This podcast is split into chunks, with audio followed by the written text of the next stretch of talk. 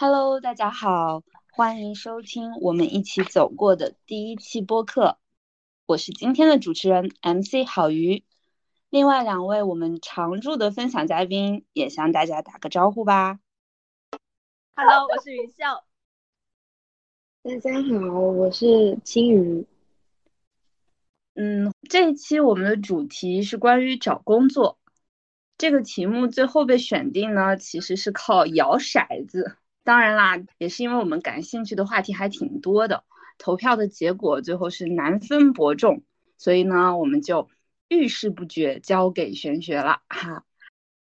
嗯，回到找工作这个话题，说起来呢，这个主题是青鱼和云秀都有投票的，所以。就想问一下，你们当时你们选择这个主题的时候，是什么吸引了你们？或者说，就是在这个主题下面有什么是你们比较想要去探讨或者分享的东西呢？可以聊一聊吗？关于这个问题，其实是因为可能我在毕业之后的这几年呢，几乎每一年都在反复的经历找工作这件事情。从中我也有很多的感受啊想法，然后呢，对于我身边的人，或者说对于整个社会而言，其实也有一些观察。那因为我也持续的去关注这方面的资讯和新闻，所以我觉得这个话题呢，在现在这个时期是蛮值得大家去关注的一个话题。对于呃年轻人也好，或者说对这个社会的就业情况有感兴趣的人也好。所以呢，我会去给这个话题投一个票，大概是这样子的。好的，那云秀呢？嗯，我其实想的没有那么多嘛，因为 我觉得这个话题跟我最近的生活比较切近，然后我现在也是处于一个需要找工作的阶段。嗯，我已经失业可能四个月了吧，其实是应该。在一个努力找工作的状态，但实际上呢，我的状态其实并不是很有动力或者非常积极的去寻找工作。然后我就在想，嗯，我到底是在逃避什么呢？或者我是在迟疑什么呢？但是我其实也没有自己认真的去思考这个问题。所以，如果跟你们俩一起，跟大家一起讨论一下关于这个话题，或者。关于整个的这个工作，对于我们的意义，或者对于整个人生的意义的话，我觉得可能会有更多的启发。嗯，大概是这样。嗯，首先就是找工作这个话题，它其实在你们身上就都有一些个人经历上的一些连接，所以其实也有一些个人的。经验或者说一些疑惑之类的可以去探讨，然后还有就是在这个社会的一个背景下面，关于找工作这个事情，其实确实也是很多人关心的话题。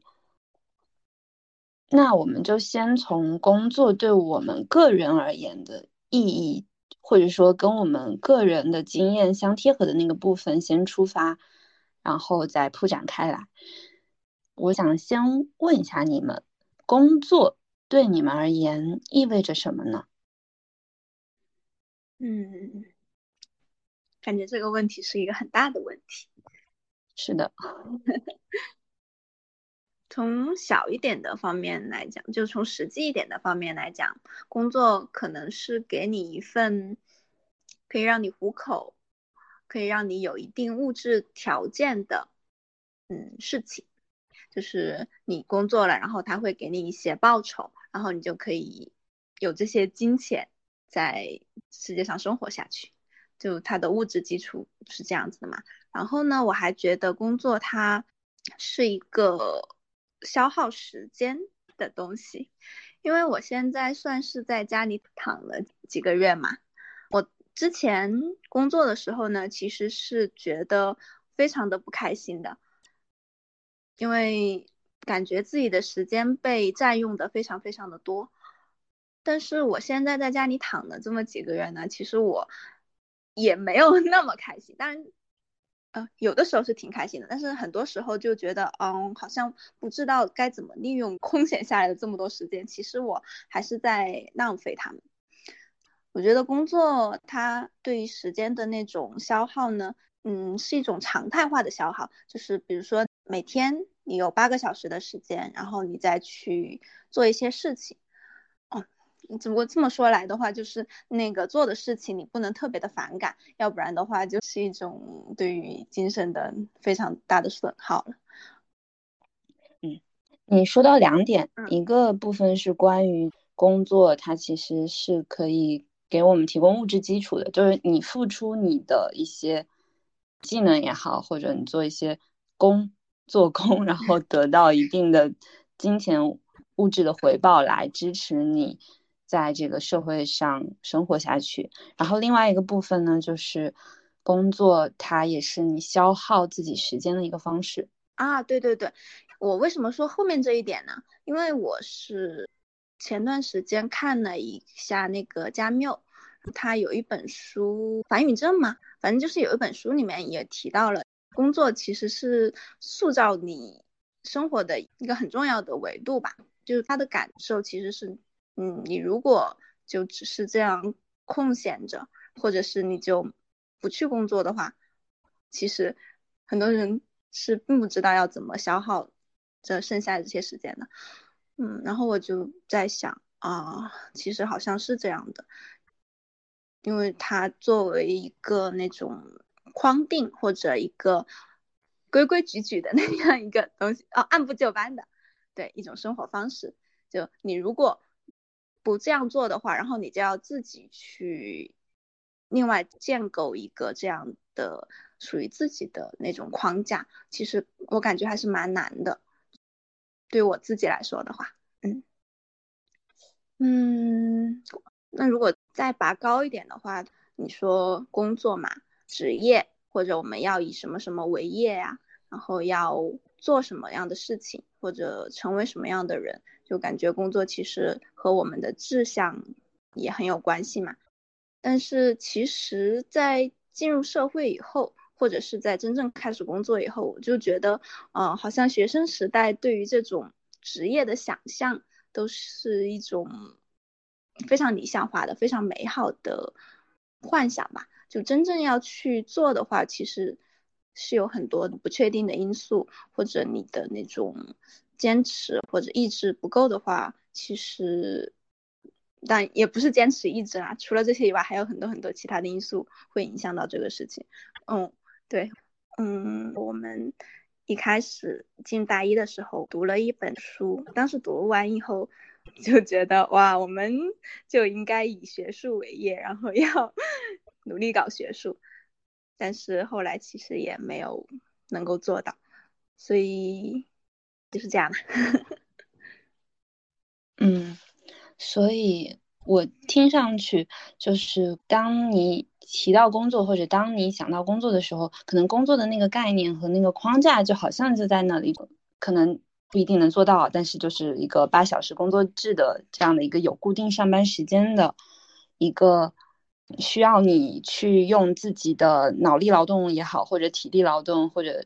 其他的才能去交换一些金钱回报的这样的一个东西，然后再到更高层才是去考虑到和自己所谓的志向或者整个这个置业去结合，但是可能在这个过程中又会面临到就是现实的骨感 与理想的丰满之间这样的一种反差。嗯，就是听你讲到工作。的这个其实可能也是大部分人对工作的想象，不过其实现在更多的所谓的自由职业，或者是像自媒体也好，这种其实已经有一点打破我们对这种工作模式的一种边界的感觉，但是核心的要素可能还是差不多的。嗯，青鱼，你要也讲一讲吗？好的，呃，首先我想从刚刚就是云秀讲的这个。他说呢，在他的上一份工作中，其实他是感觉到，嗯，非常痛苦的。那所以后来呢，他会选择离开这份工作。那其实呢，在我自己的工作经历中呢，也是有类似的感受的，当然可能没有那么的痛苦。那但是我还是感受到了几乎快要到我崩溃的边缘的那个痛苦。那在我差不多快要离职的那几天，其实我是体验过一次算是惊恐发作的那样子的经历的。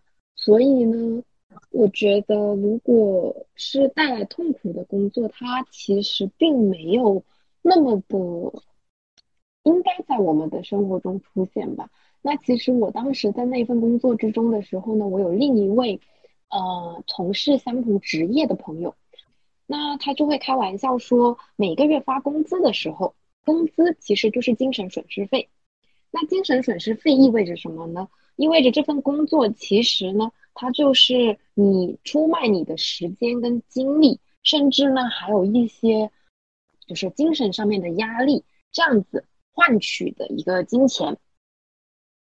然后我就会在想，金钱在我们的生命中真的是这么重要的东西吗？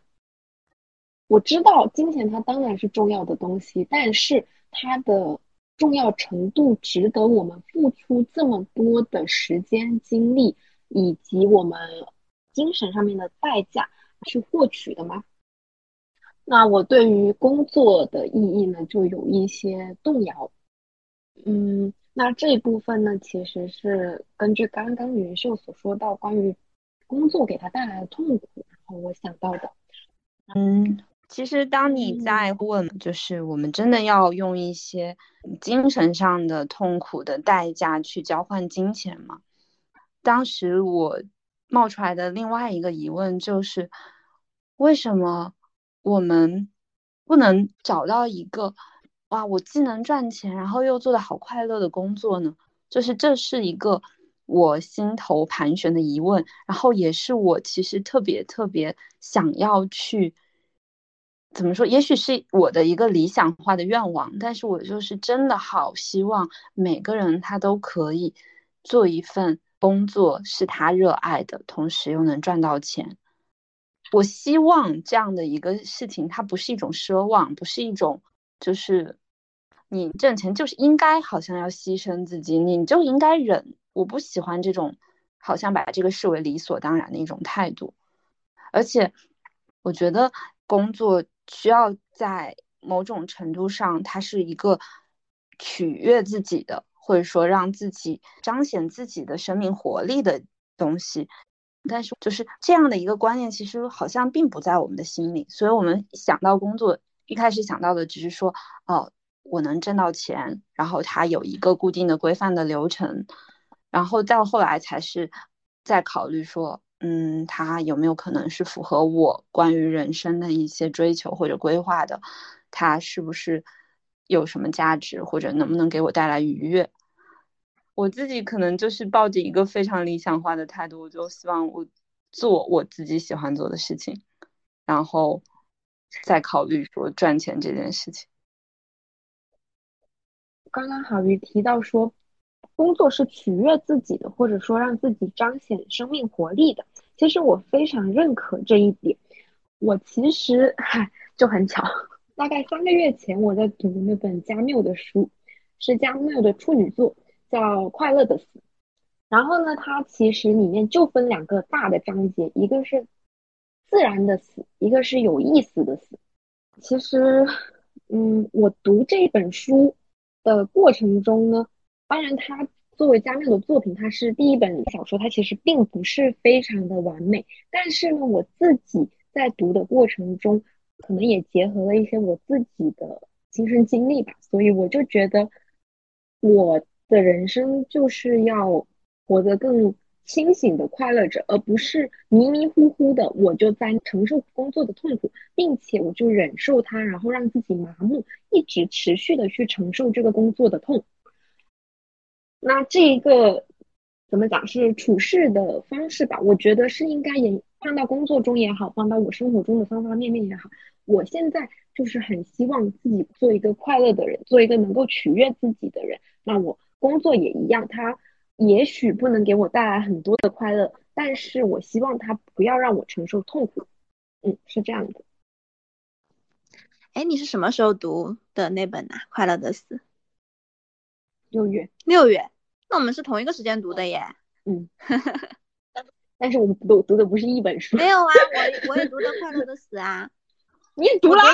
是的，我六月三号读的。这么巧，我跟这本书也是蛮机缘巧合的相遇，因为就是在图书馆里面闲逛。就是学习的间隙，在那里闲逛的时候看到这本书，然后这个书名它是吸引我的，所以我就拿起来读了。嗯，但是我看了一下我当时看完以后写的那个评论，然后发现我的想法好像跟你是算是相反的吗？还是嗯，我来引用一句吧。他说：“唯一重要的。”只有追求快乐的意志，一种永远放在心上的强烈意识。我当时引用的这句话，然后评论说，这种对于快乐的追求令我感到有点不安。我就在想，就是我可能不太明白这种快乐的含义。我又觉得，因为快乐其实是一个挺广泛的词，嗯，可能我们现在追求的是。一种比较短暂的，就精神上的一种刺激吧。哦，那这样子其实就是跟你喜欢提的那个概念，哎，什么延迟满足嘛？哦，好像延能够延迟满足的人，他们更能够获得成功，能够在工作中忍受那些苦痛，然后坚持完成它，一直一年复一年的完成它，完成它，然后获得金钱也好，获得，其实，在工作的能力上面，其实一定会有一些提升的。那或者一些最后的那个大的那个成就，我觉得也许我的想法太过于肤浅吧，就是我不太喜欢这种放一根萝卜在人的前面，一直让你吊着往前走的那种。嗯嗯，我也不喜欢生活的方式吧。我我我很我很喜欢这种什么所谓的小确幸啊，或者就是。当下快乐就快乐嘛，我最喜欢的小快乐就是搞一杯奶茶喝喝，这个就是条件反射性的快乐嘛。我觉得这个没有什么呀，但是可能因为我没有读懂这本书，就我感受到他传达出来的意愿是，就是快乐是一种正义，一种必须和一种景观，我就感觉到哦，或者比如说我们看一些。朋友圈呀，或者小红书啊，或者什么什么，就是你分享你的生活，然后他们一定是精致的、美好的、漂亮的、朦胧的、梦幻的，就是那种嗯正面的快乐。或者我们可以从任何东西上面提取出一些快乐。我们吃了美食，然后我们就开始摆拍，然后展示出来给大家看。然后我们整个的这种环境或者话语体系当中都弥漫着一种。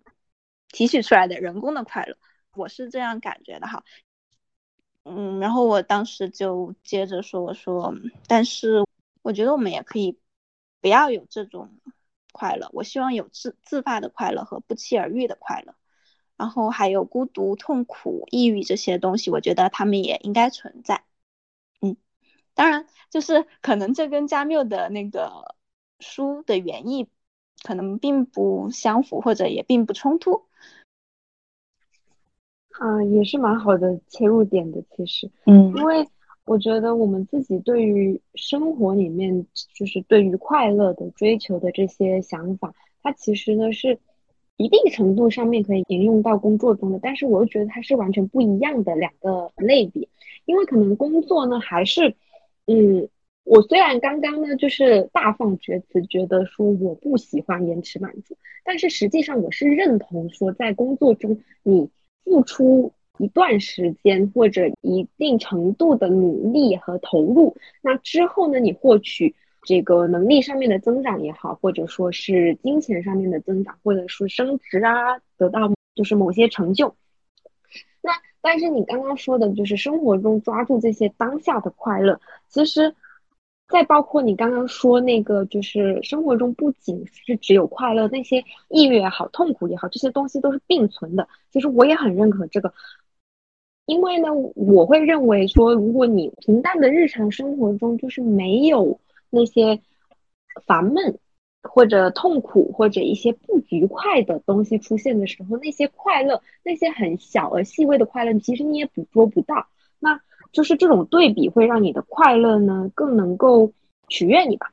然后呢，嗯，关于就是加缪的这本书，其实我觉得可能有太多我个人的经历的投射，所以我会觉得说，我蛮认可他对于追求快乐的这种态度的。他其实里面有一个很，就是我觉得还写的算是蛮好的一一句话吧。他说：“快乐的生活并不能更长或者更短，当下快乐就是快乐，仅此而已。死也不能阻碍什么，它只是快乐的一场意外而已。”当我读这个的时候呢，我就会觉得，当我知道了我如何在我的生活中去追求快乐，我知道怎么样去活，那么。其实，嗯，可能这个就延伸到一些对死亡的态度了。但是，呃，我觉得它会让我活得更加的从容一些，不着急，然后也没有那么追寻在工作中，或者说在学习中，或者在生活的任何一方面，我要追求一个高的目标。我会把快乐作为我的目标之一。这个时候呢，我整个人就会更加放松了。我紧绷的神经好像也没有那么的让我感到难受了。啊，我明白了。我觉得把它作为几个目标之一的话，我是认同的。嗯嗯，刚才提到对快乐的探讨，其实我之前也有类似云秀的那种感觉，就是。我不喜欢就太强调说，好像一定要追求很正向的体验，或者是一定要保持快乐。哎，可能我说的也跟你不是很像哈。然后我前段时间有看的一本书，嗯，他就把快乐分成了三个层次。第一层呢，就是最低的层次，就是竞争式的快乐。他透过竞争就赢了，然后就是有那种快乐的感觉。第二个层次，他说是条件式的快乐，它会比竞争式的快乐稍微高一等。比如说，就像我们刚才说的啊，喝了一杯奶茶呀，或者是，呃，可能是因为一些外在的比较美好的或者轻松愉悦的这些东西，我们觉得快乐。它之所以有条件，是因为有的时候条件一旦变了，比如说我们有的时候喝不到奶茶之类的，可能我们就会觉得啊，快乐就消失了。所以它是有条件的。然后他说最高的层次呢。叫无条件的快乐，其实他的这个观点可能也能把刚才就是提到的那些所谓的，呃，我们生命中有的一些痛苦啊、死亡啊这种看起来不是所谓快乐的东西，就是把它整合到快乐里面，是因为无条件的快乐不是你需要一些所谓正向的体验才是快乐，就是可能他是强调对生命的一种臣服和接受吧，就是你不把那些痛苦。看成是折磨，就是你也可以去坦然接受，然后可能也在这中间能够体验到生命的喜悦。然后我也非常同意秦宇说的，因为我们就是活在一个二元对立的世界，就你必须有黑才有白，两个就是同时存在的。如果你没有所谓的痛苦，你就没有快乐这个概念了。然后刚才。还有讲到一个，就是关于延迟满足这件事情。我觉得其实两个部分，就是关于所谓的追求快乐和所谓的延迟满足，或者说用你的意志力去在一些困难的情况下支撑你去度过它，然后获取成功，这两件事情是不矛盾的。因为有的时候，我们可能会在所谓的错误的事情上。耗损太久，坚持太久，然后其实也得不到我们想要的成功，所以我会觉得说，你如果能够找到一个其实是你做起来很喜悦的事情，你做起来就是由衷的感觉到，哇哦，就是会有期待，会有那种跃跃欲试的感觉的事情，你在做这件事情的时候，然后再加上那种延迟满足的这样的一个能力。当然，你也会更容易有这样的能力。我觉得，因为意志力这个东西，不是说我们就要揪着它，然后死磕一件事情。你用这个意志力的前提是你用在了一个它本身就是一个能让你做起来阻力更小的事情。因为我们每个人都不一样嘛，所以其实每个人可能天生他在他的人生轨迹上面，他就会有一些选择，对他来说是阻力最小的。所谓的阻力最小，就是说他相对不那么费力，可能就可以取得快乐或者愉悦的。我是希望每个人都能找到一个这样的方向，然后他在这条路上的时候，他肯定也是要付出坚持、努力、毅力、意志这样子的投入，然后才能获得成就、成功之类的。这就是我想补充的吧。嗯。其实我觉得，好于刚刚说的那个，也可以作为一个对于工作呀或者职业志向的那个方面的补充。对，好啦，那你们还有什么想要补充的吗？或者回应呢？或者分享？这一点上没有了耶。好的。那我稍微总结一下，就刚才关于工作对我们而言到底意味着什么呢？其实主要讲到了这几个方面。首先就是工作它的一个很重要的属性，就是它给我们提供这样的一个物质回报，这个是可能工作很现实也很重要的一个意义。然后还有就是工作其实是帮助我们去消耗时间，或者说是在一定的框架内。帮助我们去 安排自己的时间，度过自己的时间的一个方式。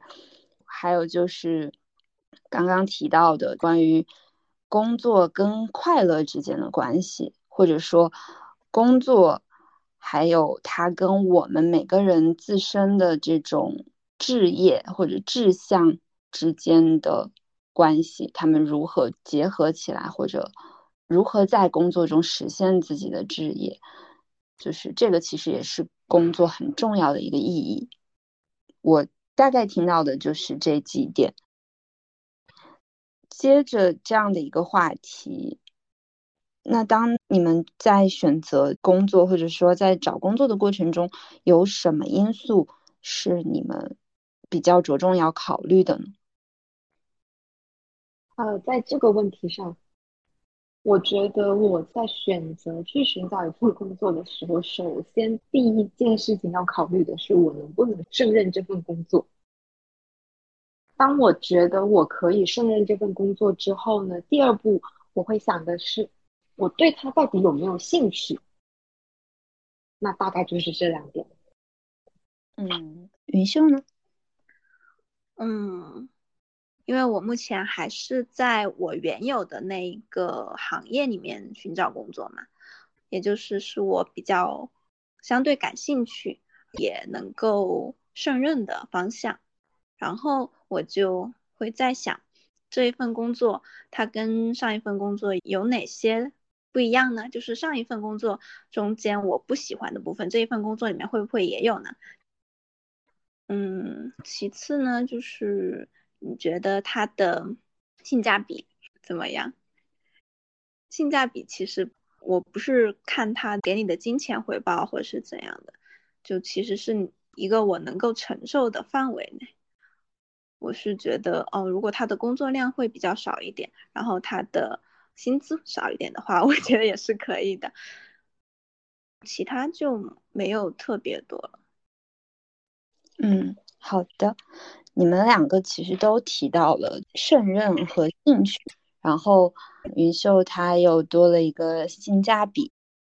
我们刚才聊工作对自己意味着什么的时候，其实也聊到关于金钱回报这个部分。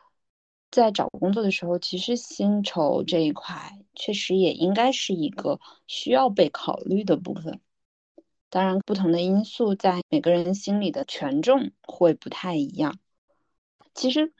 提到胜任这个词，我就在想，什么样子的标准才叫做胜任，或者是什么样的一个线索，它出现了，然后你就会觉得，嗯，这份工作我能胜任。问的好，可能我的感觉就是，就你看一下他的那个工作的具体描述嘛，就觉得哦，这些东西好像跟我之前做的差不多，或者这些东西好像跟我的那个领域，我现在能有的技能也差不多，我就觉得哦，那我可以做。但是如果有一些特别特别不一样的，我就觉得稍微有一点。不知道能不能做到。其实说到胜任这个话题哦，嗯，感受到的话就是，啊，好像我做以前做过的事情，好像就是胜任，然后又没有踏出我的经验范围，或者没有踏出我的舒适区，那就是胜任。但是，或许我们去试了以后，其实发现，哎，我们其实是可以做的，那那个可能性也是存在的呀。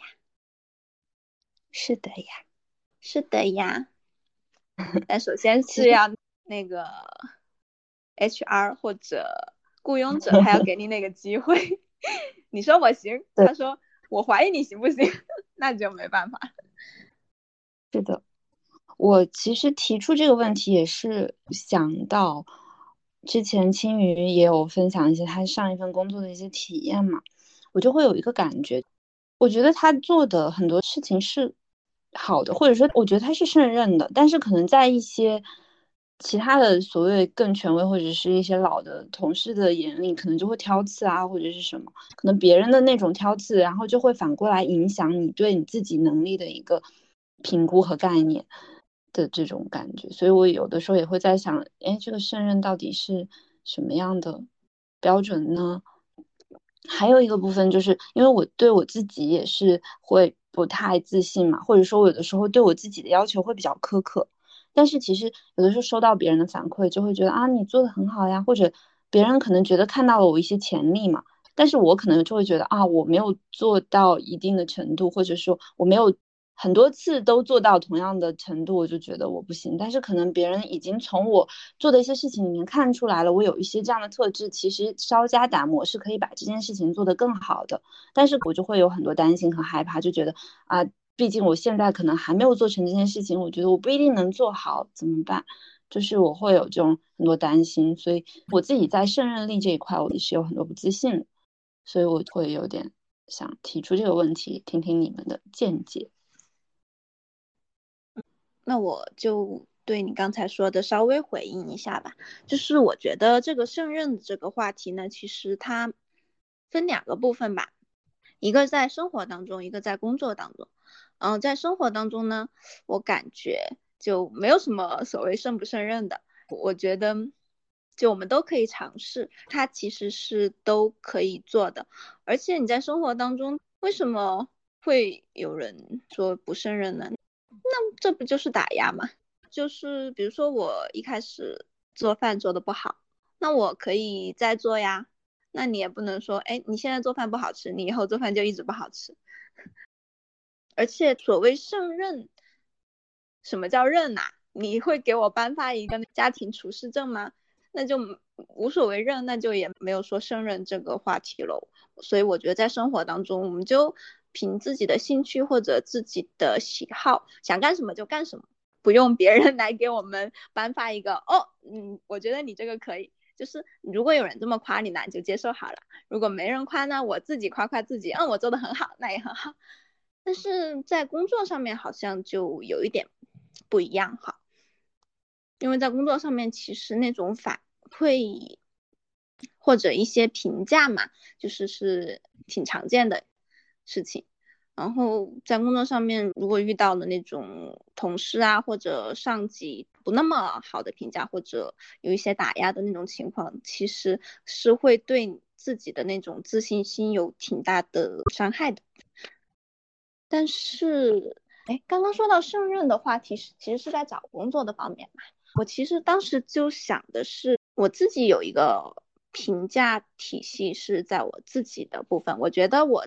对于我的这些部分，我是能做好的。但是如果是一个老板、一个雇佣者，他站在他那个视角的话，他可能就对你有一些评判。就比如说，看你的简历上面有些完成过的项目啊，或者根据已有的工作经验或者你已经完成的部分来评价你到底能不能胜任这个工作，或者他想要的是一些更加有抗压能力啊，或者呃一些对薪资要求没有那么高的呀。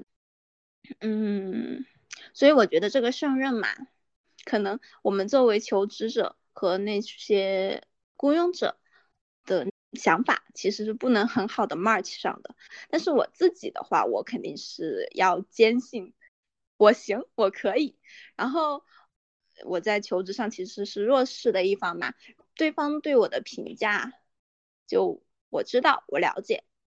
至于要不要那么在意呢？那也不能那么在意。要是那么在意的话，我就输了，不是吗？就我自己肯定对自己有信心。然后对方的评价呢，我可以了解一下。如果我能够做到的话，可以试着去够一够。然后如果实在不行的话，那我们就一拍两散喽。就是这样。好的。庆宇有想分享的吗？嗯，我想了很久关于胜任这个事情啊。其实我不是很在乎，就是 胜任这个词的深层的含义。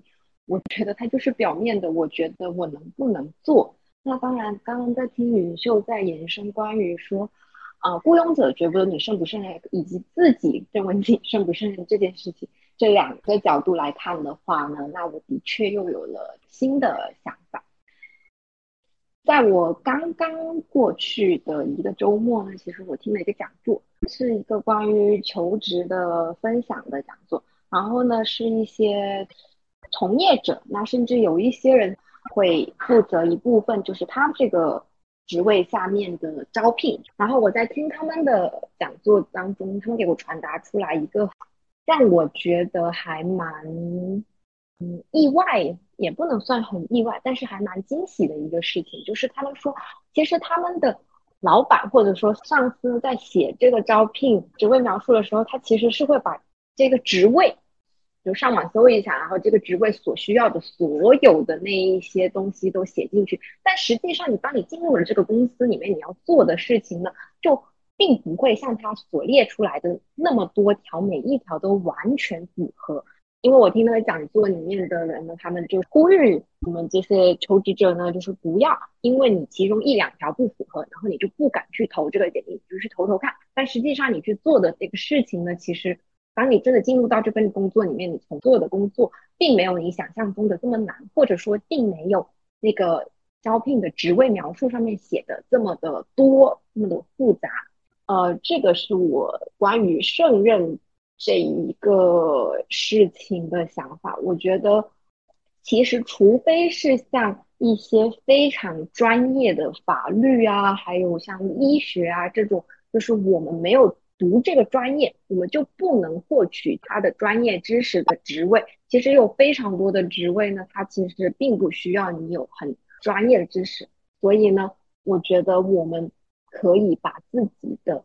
呃，胜任的范围呢，就是扩大的再大一点。当然呢，刚刚云秀提到，当你在工作中，你的上司或者同事可能会给你一些不太好的反馈，他们觉得你不胜任这一个职位。那实际上呢，是他们做了一个不好的同事或者上司的这个角色，他们站在一个这样子的角色。实际上，当我们在工作中的时候，你发现你的同事或者你的下级不能够把这个任务完成的很好啊，或者说像你预期的那样子做出来的时候，其实最需要的东西是沟通，因为其实在这个公司里面，你们你们是合作的关系，而不是甲方跟乙方的关系，所以在你们良好的沟通下，我相信你能进到这个职位里面，其实你是能够去做好这件事情的。大概就是这样。好的，刚才青鱼分享的那个算是一个小 tips，我觉得还是蛮有价值的。然后刚才我们聊到，在选择工作的时候，哪些因素对我们来说是重要的？就聊了胜任力这个话题，当然还有兴趣以及这个工作的性价比。然后其实对我自己来讲，嗯，除了这些，我还蛮在意的一个点就是，比如说我进到一个公司或者一个团队，这个团队的氛围，这个公司的文化，他们的这样的一个环境，就是我会把这个也纳入我自己的一个考虑范围吧。我就不太喜欢有一些工作氛围，它给我一种感觉就是。也不能用勾心斗角这么严重的词吧，但是我会觉得太复杂的人际关系我不喜欢。然后还有就是，如果一个工作环境，它比如说一个企业文化，它非常崇尚就是九九六加班之类的，这种我也会觉得，嗯，我不会选择。我希望就是一个工作氛围，它是鼓励成长的，而不是打压式的，就是类似这样子的标准，其实在我心里比重还蛮大的。对，这是我想到的。大家还有什么想要补充的吗？暂时没有什么其他的。好的，我们刚刚聊完了我们选择工作的时候会考虑的一些因素。那当我们真的开始去找工作的时候，大家会做一些什么样的准备呢？或者说有没有什么好的经验啊？或者说一些失败的经验，以留作教训，来分享一下？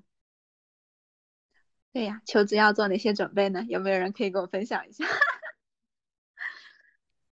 关于这个问题呢，其实我是有一些整理的。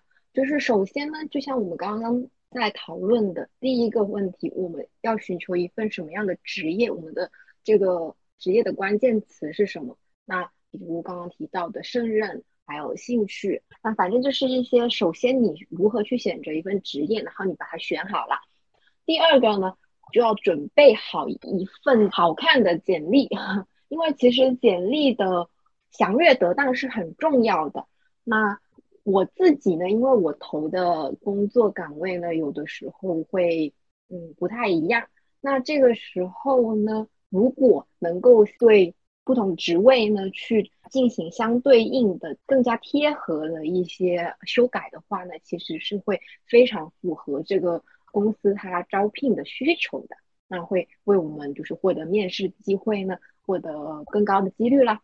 然后呢，接下来呢就是面试准备了。那面试准备呢，我也不太清楚，这是一个庞大的话题。其实，在网上搜索也能找到很多方方面面。你面对面试中，不管是这个仪容仪态也好，或者说你应对的问题，你如何回答问题的，啊，很流行的那个十大法则啊，这样子，你要怎么样去拆解他的问题，然后去回答，然后甚至包括在面试官最后的一般都会出现的，你还有什么问题？这种问题的对应的解法，就是呃，网上有非常多这样子的。关于面试经验的分享，那这部分的话，可能当我们真的投了一个岗位，然后获得面试机会的时候，就要去做。第四个呢，刚刚说第三点说的是面试，然后还有一种可能呢，就是我们会遇到笔试，就是第四种这个笔试呢，嗯，笔试我不好说，我不说了。然后呢，我觉得还有一点就是重要的第五点，就是刚刚。郝宇也说到过的，他对于这一份工作的选择，就是他很看重的是这个工作里面职场的氛围。其实我听完之后觉得也是认可的。那当我们就是像云秀也好，或者说我也好，我们以前的工作，我们在进入这一份工作这个公司之前，其实我们并没有那么知道这个公司里面的氛围是如何的。在这一点上面的话呢。因为我自己个人不会在太前期去做这个工作，我可能会在就是我得到了这个工作，就是我已经通过面试、笔试什么的，我才去做这个选择，啊，所以我会把它放在第五点。我要在我得到这个工作之后，但还没有做决定的时候呢，我要对这个公司的氛围。旁敲侧击也好，或者说你在面试中的问题可以问到的也好，或者说现在网络也有一些你可以去看这个公司里面的一些员工过往的员工或者现在员工他们对这个公司的评论啊，那有这样子的一些小程序啊，或者说是软件，大家可以广泛的去利用好这个网络资源，去把这个东西就是搞明白，看一下它是否就符合你内心的预期。好，我大概想到的就是这五个方面，嗯。嗯，好的，嗯，青云梳理的非常的细致啊。这个确实是一个蛮庞大的话题，尤其是涉及到一些很具体的细节的准备方面，而且可能每个职业也会不太一样。所以，如果真的是要好好去准备这个工作，其实网上也有很多的这样的经验啊，或者攻略是可以去参考的。那如果是贴合自己具体的经验的话，有没有什么就是？在你过往的经历里面，然后你发现哇，这个东西好重要，我得提前准备，或者某个经历让你觉得啊印象好深刻，然后这个准备特别重要。其实关于这一点，我有一个更加让自己疑惑的话题，就是当我在经历了失败的面试经历之后呢，我的朋友也好，或者说网上的一些经验，他们告诉我，你要在面试中扮演一个。自信能够胜任的样子，然后呢，我自己会蛮疑惑的这个点就是，我为什么不能够在面试中呈现一个真实的我自己？就是可能抗压能力没有那么强啊，或者说没有那么自信啊，这样子的一些性格特质。那这个是我，我觉得我有点执拗这个话题，这是我自己的一个迷思吧，我还没有想好要怎么样去做。就就就突然想讲一下，嗯，云秀有想讲的吗？其实青云刚刚讲的我还蛮想回应的，那我就先回应了啊。因为你说的这个部分，其实我也有类似的嗯经历，然后就最后也是一个狼狈的收场。现在我我相比之前的那个我自己。我觉得我确实是更自信了一些，或者说我会在一些状态下就会更容易展现我自己自信的那一部分。但是回到那个时候，我就是做不到，我装也装不出来。我或者我可以装，但是非常的别扭，非常的蹩脚。最后狼狈收场的时候，我自己回看，我会觉得自己好可笑。但是现在的话，我就会觉得啊，这可能也是一种双向选择。或者这么讲吧，就是你做任何一件事情，它都有它的代价，当然它也有你之所以这么做的理由和你可以从中得到的东西，但是一定有它的代价。所以有的时候，也许是比如说，当我们不能够真心诚意的去展现一个他们眼中认为就是一个非常自信的样子的时候。我选择更真实的袒露我自己，那么我要承受的代价就是我可能就是不被他们所接受，我可能就是会被他们去抨击，可能不一定抨击啦，就是会说一下，就是啊，你看呀，能力怎么这么差呀？啊，反正就是他们有些他们的评价，就是可能这就是一个代价。那我要么去接受这个代价，要么我就让自己更强大，但是我还是不想去选择伪装。这个也是我的选择。可能有一些人，他们在他们的经历中，或者在他们的一些人生经验的影响下，他们可能选择了去用一层壳来伪装，或者选择去练习让自己变成一个别人眼中应该是的样子，应该怎么怎么样很强大或者是很自信的样子。那他们可能也牺牲掉了一些我们觉得很重要的东西，那也是他们的选择了。我觉得可能就是个人的选择吧，就可能有的时候我们不能什么都得到，就是好像既得到我们内心的坦荡，又得到那个特定的人对我们的接纳，有的时候就是不能两全吧。然后也许慢慢的，当我们对自己的各个部分更加接纳，更加。坦然的时候，也许我们的状态会自然而然的吸引到一些也同样欣赏和接纳我们的人，去吸引到这样一些好的机会。嗯，这可能是我一个朴素的想法吧，说的可能有点乱。嗯，大概就是这样。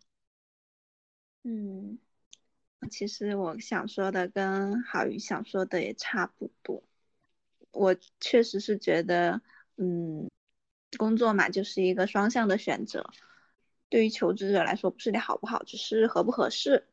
就他如果强调了他的要求里面的一个部分的话，那他肯定就是对那一个特点比较在意。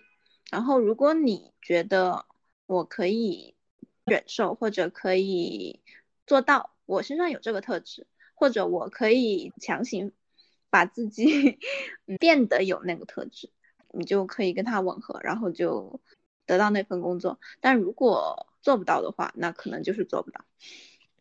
我就觉得我在求职的时候呢，我现在比较有印象的就是几份那种我拒绝了的 offer。有的是我拒绝了的 offer，有的是那个面试官就没有要我。然后我复盘的时候，我就会抓到一些比较重要的点，就是我感觉上是因为这些点，然后对方拒绝了我。但是我反观这些点的时候，我就会发现，哦，那他是其实是我比较在意的点，嗯，就我比较坚持的点，我性格上有那些部分，然后我好像也。不是很想去改变那些部分，那就双方谈不来，那就只好 和平分手，就是这个样子。然后我还有一个想分享的，就是可能我们是还是要蛮相信自己在面试当中的那种直觉，因为我的上一份工作其实是我一开始拒绝了的 offer。但后来我 因为实在找不到工作，我又去重新联系了那个 HR，问我可以再次入职吗？然后后来就去入职了。但是工作了一年多，后来发现，嗯，我还是跟这个公司不太适合吧。就当时忽略的那个问题，它会一直存在，可以忍一阵，但是不可能一直忍下去。嗯，所以当一个短暂的体验还可以，但是如果要让我一直在那里伪装下去，那也是不太可能的。大概就是这个样子，相信直觉。嗯，是的。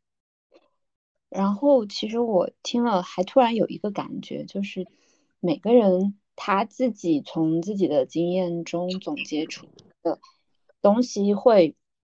不一样，会有自己个人的特色，所以其实别人怎么说也都只是参考。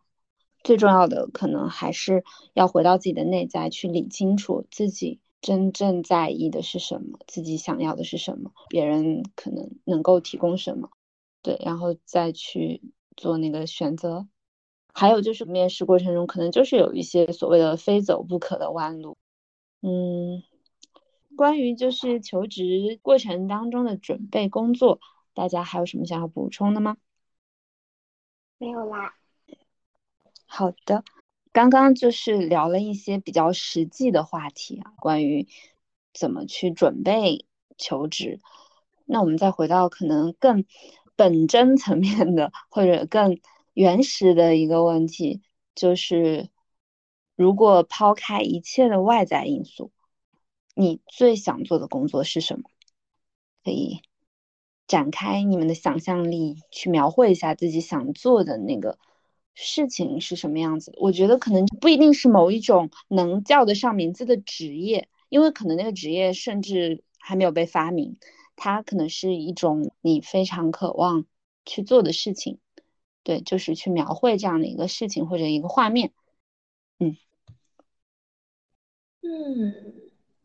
其实我们之前不是去了泸沽湖嘛，然后就那天不是在湖边晃悠了一阵嘛，然后就觉得那个地方真的很漂亮。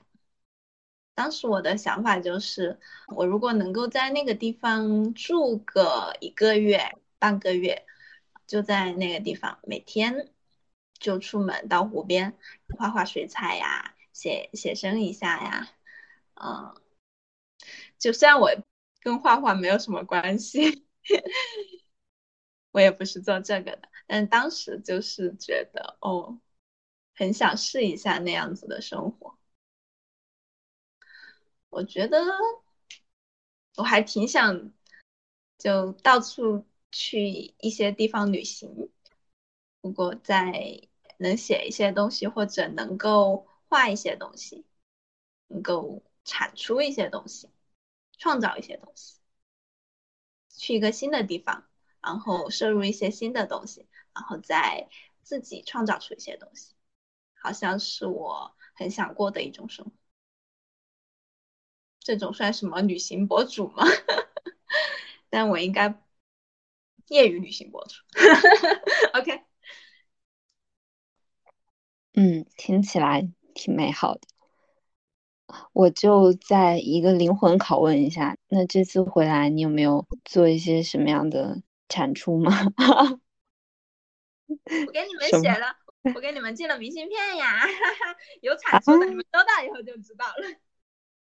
好的，嗯，其实我在听你说的时候，也会下意识的去想把它对上一个什么样的职业，或者去想，哎，那你想做这个，要怎么把它变成一个工作，然后怎么从中赚到钱，然后我我的思绪会不知不觉往这方面飘。但是我就想，可能有的时候正是这样一种思维惯性，反而有的时候会打破我们自己，就是真的去。发散自己的思维，然后去探求我们真正喜欢或想要的是什么。因为有的时候我们那个一瞬间的直觉或者第一念出来是说啊，我想在湖边去画画去写生，但是马上第二念可能就是啊，我其实也不是搞画画的，可能我画画也不够好，我可能也不一定能够以画画为生。可能这些东西一出来，然后就会又会把一些选择给否决掉。但是也许可能这一点。就是对画画、写生，或者是可能写点小东西的这种很小小的、很纯粹的追求，它可能就是一个种子。当你愿意去多浇灌它，然后不要用更多的那种呃很现实的部分去打压它，或者是用很多就是怀疑的那种声音去扑灭它，可能那个小种子或者小火苗，它就会慢慢的变大。可能之后就会有一些奇妙的机会，然后就让你。有一些新的可能性，是我们现在没有办法预料的，但是也许会在未来发生。嗯，也许吧。嗯，青云呢？有没有什么想到的？嗯，哎，其实关于这一个话题，我觉得我个人其实并没有什么特别的。我刚刚脑袋里面闪过很多个念头。其实我过往有一个一直蛮想的事情，就是我就是如果可以选，那么我为什么非要工作？如果有那样子可以，就是不不工作也能活下去，并且做我真正想要做的事情，任何事情，就是所谓这个真正想要做的事情，也不一定是非常高大上的东西，就是我可能只是想要躺在沙发上面。就是一个很看上去就像一个废物的一一些画面吧。就是我以前一直都也不是一直，就是时不时被工作搞到很烦的时候，我会这么想。但实际上，当你问出这个问题的时候，我脑袋里面闪过的东西，其实是我还是想要在工作中展现自己的能力，并且迎接。工工作里面的这个任务，然后一步一步成长，变得有更强的能力。我对于自身的成长，就是技能也好，或者一些职场里面的能力，就是我觉得我对这方面还是会有一些想要继续往上的嗯心情的。然后讲完这个，我又。我就觉得自己很不争气，因为你刚刚给了我一个很很美好的假设，就是不考虑任何的薪资、经济条件，就是甚至是一份没有存在的工作也可以。而我却想到了一个很有可能在现实中发生的事情，当然也也没有啦。就是如果我再往下想的话，可能还会有很多的细节添加上去，就也许我会变得。还需要非常良好、非常和谐的工作氛围啊，然后需要什么什么，就是我可能还会在上面叠加一些新的东西，但是我还是会觉得它太现实了。嗯，我说完了。嗯，首先，我觉得现实也没什么不好，它有一个好处就是你至少 在现实里就能找得到。嗯，其实刚刚你讲的时候，我还想再细化一下这个问题，因为其实你说一开始其实工作很累的时候，你想的是我只想为什么要想那么多，好像一定要很有意义或者是很有价值的事情，为什么不能只是躺着？然后我就想到了，在一开始的时候，当我们聊到工作对我们意味着什么的时候，其实不是有一个点嘛，就是它其实是打发我们的时间的，就是消耗时间的方式，就是不考虑别的嘛，就是如果我们不需要考虑钱，或者是呃别人对我们的认可，或者是任何其他，我们纯粹的就是在这个世界上活着。然后我们有这么多时间，当然我们也不知道哪一天会突然就死掉。但是我们想怎么花这些时间，就是我们可可以不把就是我们花时间做的这件事情定义为一个工作，但是我们一定会花时间去做一些事情。那个事情可以是躺在沙发上。嗯，可能你刚刚说的那个躺在沙发上，我不知道是不是比较偏向于稍微极端一点的情况，你是因为你在工作中太累，所以就只想要更多的休息。而前提是，如果你可能本身就是一个比较放松、比较自然的状态，你想要去做的那些事情是什么？这个问题会不会更合适一些呢？那么这个问题就很大了呀，因为其实我觉得。工作有个很实际的东西，就是它就是付出你的劳动力，去换钱嘛。当对，然后呢，当我们不考虑所有的薪资啊这些东西的时候，那么是是不是我去做义务的劳动也可以呢？那对对对对，那你想做的那个义务的劳动是什么呢？或者说你刚刚其实也提到，就是你可能也想在工作中获得一些成就啊、价值啊什么东西的，那个可以的，就是包括你想提升技能，那个也是一个很好的答案。但是再细节问一点，就是那是什么样的技能呢？它肯定不是所有的技能，任意的技能，肯定还是有一些你偏向的、你喜欢的那种技能。嗯，其实我自己理解这个问题啊，我是在想，它既然前提就是抛开一切外在因素，我觉得它是帮助我们去调动心里最纯粹的那种热情，那种热爱的感觉，然后再以此为基点去找。因为比如说你说躺沙发上，说不定真的有一种职业，然后就是你替人躺沙发。别人社畜很累，然后你就替他躺沙发，然后他给你付钱，然后你就直播躺沙发给他看。就我瞎想的，也许他真的可以赚到钱呢，谁知道呢？但是你一定要先让自己敢想，就是敢去接触那个你真的觉得啊，我好喜欢，或者我好需要，或者我好热爱的东西。我是这么想的，可能这个就会激发更大的可能性和选择性。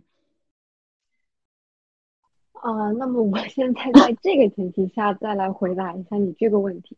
其实我扪心自问哈，因为我刚刚还是说这个话题就变得非常非常大了嘛。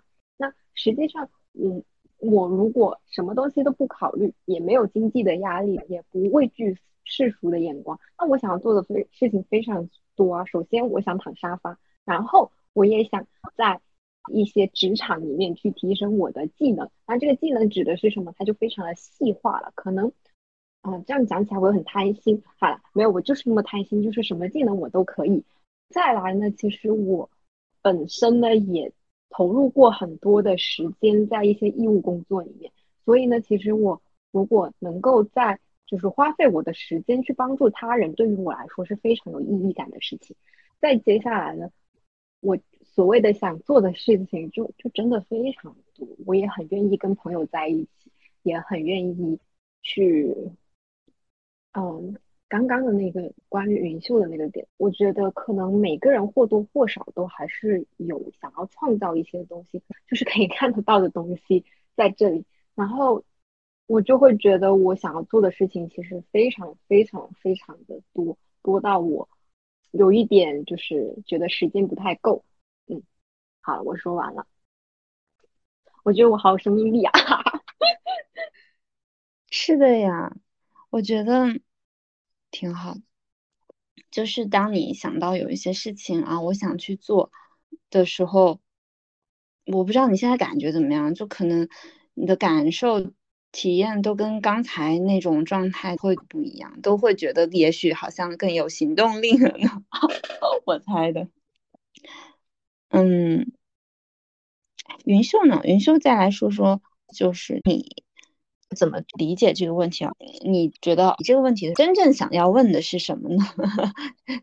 嗯，真正想要问的，其实就是工作的第三个层面吧。就它不太局限于一份具体的工作了，就是你真正的想要花更多的时间，或者你一直都想要去做的一件事情，你可能。并不会以这个为业，然后也可能就很久都没有想起过这个，或者你很久都没有实际上去实践，但是你会觉得这个就像一个指南针，那个磁力就一直把你吸着指向那个方向。过一一两个月，过一两年，你问问自己你还想干什么？嗯，我好像还是想写点东西，或者还是想画点东西，就。这个问题好像也是对自己的一个再确认，看看你还想要做这个吗？嗯，好像是还想做。呃，那你之前那么久都没有做，嗯，现在好像还是想做。那你做这个你也嗯不用它赚钱，然后你也呃好像也没有做的特别好呢。那那没有办法，那还是挺想做的，那就做吧。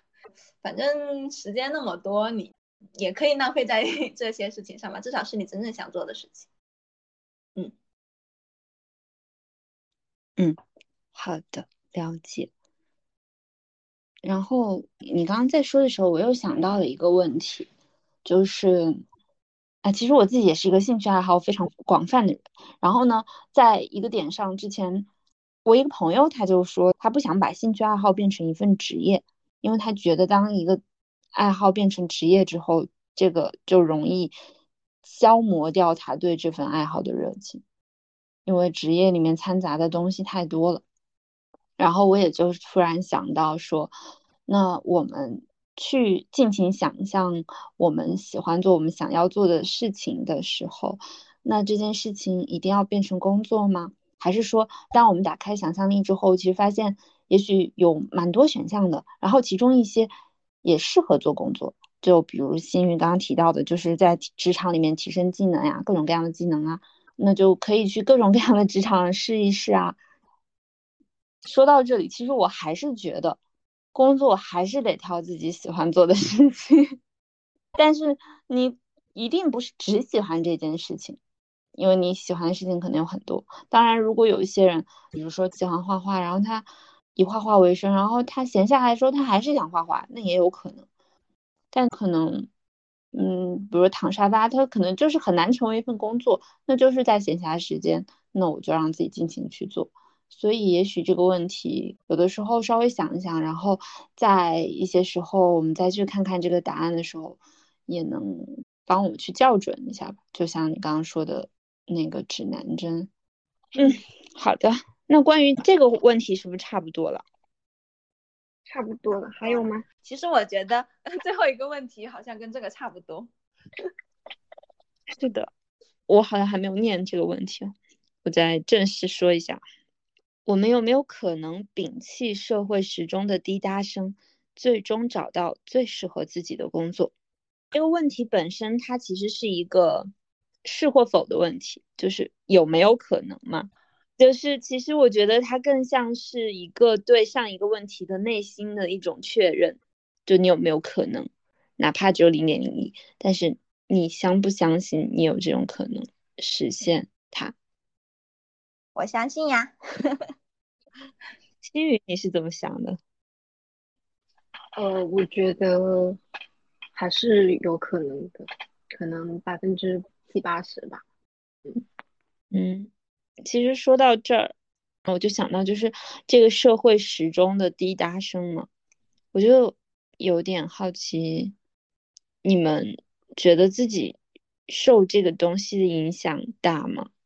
或者说，就你你们自己在生活中有什么体验吗？就是对这个社会时钟的滴答声，这个部分会对自己造成一些阻碍或者困扰吗？呃，举手，我说，说，就是我有一个很印象很深刻的事情，就是我大三的时候，其实当时抑郁嘛，然后就非常想要休学，但是我有一天试探性的跟我的一个朋友说这个事情的时候，他很直接的反应是。那你毕业了之后找工作的时候，要怎么跟人家说你大学读了五年，中间这空的一年去干什么了？就是要如何去解释这个东西？然后我就怕了，我就被这个声音阻碍了。其实有更多的人是支持我的，但是我听到这个的时候，我我我被他绊住了。那有很多事情都是这样子。包括我，当我面对毕业之后没有马上找到工作的那一段时间的时候，也是如此。那我如何要在面试中跟人家解释我没有工作的这一段时间呢？哎，同样的，网上有很多的东西在教你说啊，你要说你就是照顾家人呐，你生病啊，或者你干嘛啊，就是你创业啊，乱七八糟的，就是有很多的借口。我真的。觉得我们现在所处的这个社会，他们有很多约定俗成的要求，我们按部就班去完成的步骤，而我们是否应该跟从他们这些步骤呢？还是说我们可以遵从我们内心的指引？当我们没有想清楚的时候，我们就停下来想一想，我们呃去做一下我们。上一个问题所说到的，就是内心真正想要做的职业，就是去尝试这些东西啊。是我们有，呃，我觉得我是受这个东西影响的，而且我觉得我还算是因此吃了一些苦头的。但我这几年已经慢慢走出来了，我觉得，所以我刚刚可以肯定的回答，我觉得我有七八十的可能去摒弃这个时钟的催促啊，我就去做我自己想做的。好了，我说完了。嗯，是的，我也算有一些类似的经历，包括我研究生不也延毕一年嘛，然后我当时毕业考研也多考了一年。我觉得就是身处这个社会，你真的很难不被它影响。但是我觉得好像我们也在这个过程中也在历练自己，让自己变得更加坚强，或者更加坚定的知道自己。想要什么，然后去选择那个东西。可能一开始的时候我们不一定能做到，但是我自己感觉，其实包括我们三个现在 相聚在这里，然后是现在这样的一个状态，其实我觉得已经是可能很大程度上 摒弃了一些社会时钟的滴答声，要不然可能就已经有很多妥协了。那今天可是工作日的下午呢，救命！是的，但是其实你又没有办法忽略，就这个东西本身确实是有一定的压力的。嗯，这个话题其实也可以蛮深入聊的，但是我觉得就停这儿也行。嗯，我觉得以后就可以稍微聊聊我是如何。摒弃 社会始终的滴答声，然后探索自己适合的工作的，然后你就可以分享自己探索各种工作的历程，然后各种失败也可以拿出来分享，但是就会觉得，嗯，哇，我们做好多事情哦，可以放到我们的那个备选箱里面，就比如说我们过了一段时间，大家都有一些新的体会或者新的经验了以后，然后。如果想要再分享的话，也可以做一期啊。嗯，是。其实还有一个问题，云秀提到的，但我觉得这个也挺大的，就是你之前提到，因为你是好像在一个所谓的需要找工作，但是却没有那么大动力去找工作的过程，然后想梳理一下这背后的东西什么的。但我觉得，所谓的需要找工作，这可能也是社会始终的滴答催促声吧。嗯，是的，哦，明显是，因为我觉得其实我待的还行，好奇怪，我觉得我现在待的时候比之前待的时候还要好一点了。我之前待的就没有那么平静，最近比较平静了一点。嗯，OK，那非常开心，大家今天相聚在这里畅所欲言，分享找工作的那些事儿。最后，大家还有什么想要说的吗？没有什么其他啦，祝愿大家都可以找到自己就是内心真正想要做的事情，并且能真的去就是 达成它，然后呃自由自在的生活，快乐的活着吧。嗯嗯，我就是想的是整个大环境可能就是一条河，然后我们可能没有办法去改变河流的流向，我们可能只能顺流而下。但是在顺流而下的当中，我们虽然是一条小船，但我们可以试着去长自己的舵。嗯，这样的话，我们在往下的过程，在前行的过程当中呢，其实我们也是能够掌握住自己和自己身边的一些微小的部分的。这样想的话，可能就没有那么的嗯沮丧吧。嗯，嗯，这就是我想说的。好的，那最后也祝所有收听我们节目的朋友们能够找到一份合意的工作。那就下次再会。好，大家拜拜，拜拜，拜拜。